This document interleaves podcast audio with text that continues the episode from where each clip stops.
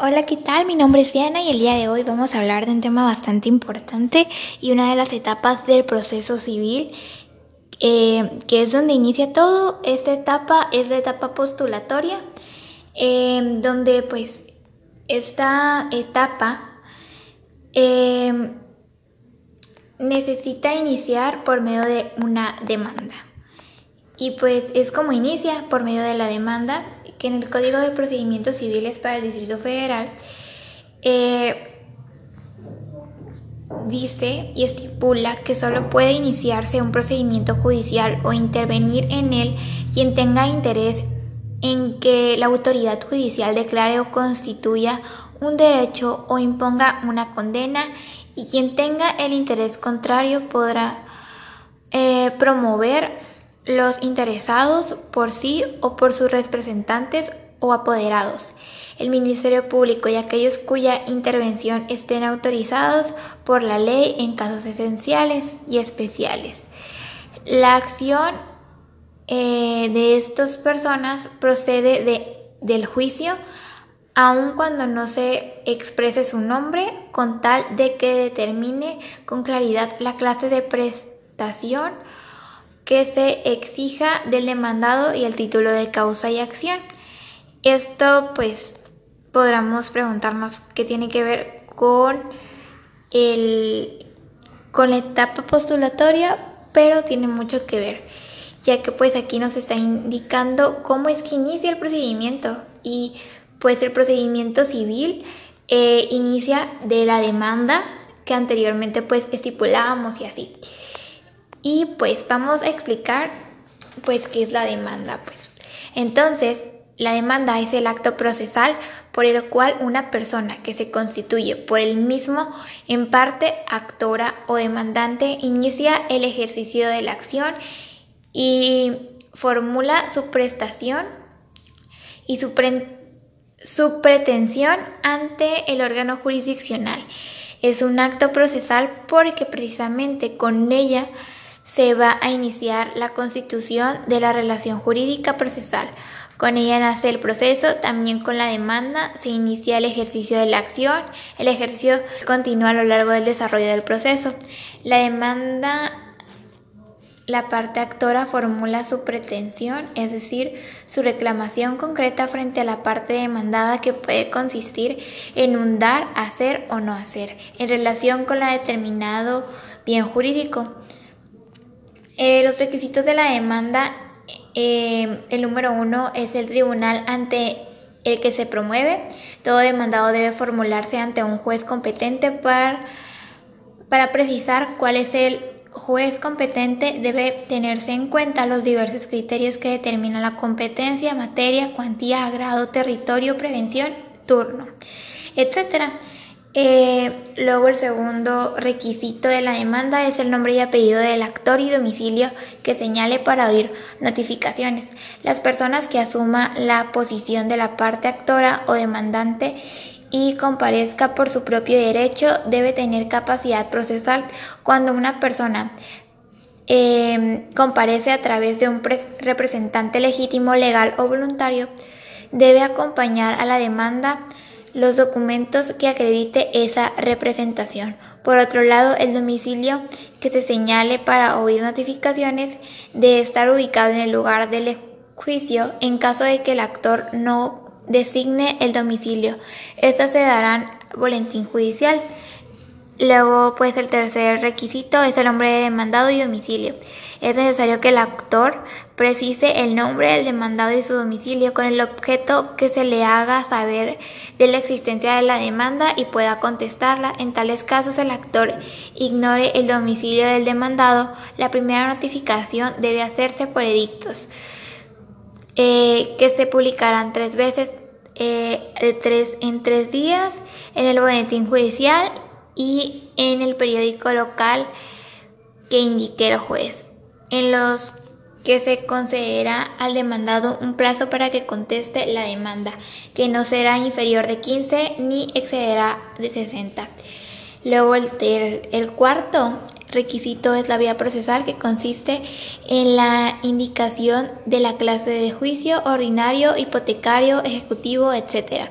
Que se trata de iniciar con la, con la demanda. Luego el quinto requisito es el objeto o objetos que se reclamen en sus accesorios. Se debe precisar la presentación del actor el dar, hacer o no hacer que reclame del demandado, así como bien sobre el que recae la conducta pretendida. es conveniente que el actor determine con precisión cada una de las pretensiones eh, que reclame en su demanda. Luego, pues el sexto es el valor de la demanda. Este requisito debe expresar si del valor de la del demandado depende de la competencia del juez. Luego está el hecho en el actor funde su petición. Los hechos se deben numerar y narrar sucesivamente con claridad y precisión, de tal manera que el demandado puede preparar su contestación a la demanda. Eh, luego están los fundamentos de derecho y clases de acciones. En la demanda se debe citar los preceptos legales, tanto los contenidos del código sustantivo como los contenidos del código objetivo o procesal o en su caso los principios jurídicos aplicables. Luego están los puntos petitorios, eh, que es la síntesis de las peticiones que se hacen al juez en relación a la admisión de la demanda y con el trámite que debe seguirse para la, la procesución, la prosecución, los lamento, del juicio. Eh, luego está el protesto que eh, es de carácter formal, cerrar el escrito de lo demandado. Con la fórmula protesto lo necesario equivalente al juramento de mancuadra español que se le declare jurado a litigar de buena fe y la firma del actor. Eh, la demanda debe contener la firma del actor ya que eh, si esto no pudiera firmar podrán su huella digital firmado por otra persona o su nombre y luego indicado ante las circunstancias o por su representante legítimo. Luego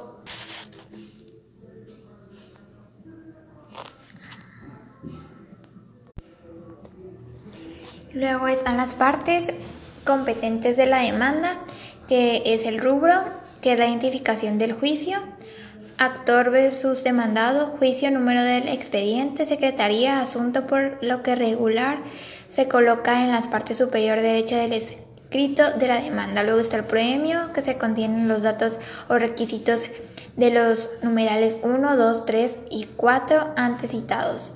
Eh, las prestaciones se contienen los datos o requisitos de los numerales 5 y 6 ante los citados. Luego está por cuarto los hechos, se contiene en dato o requisito del numeral 7 anticipado. Luego está el derecho, se contiene el requisito o dato del numeral 8 anticipado.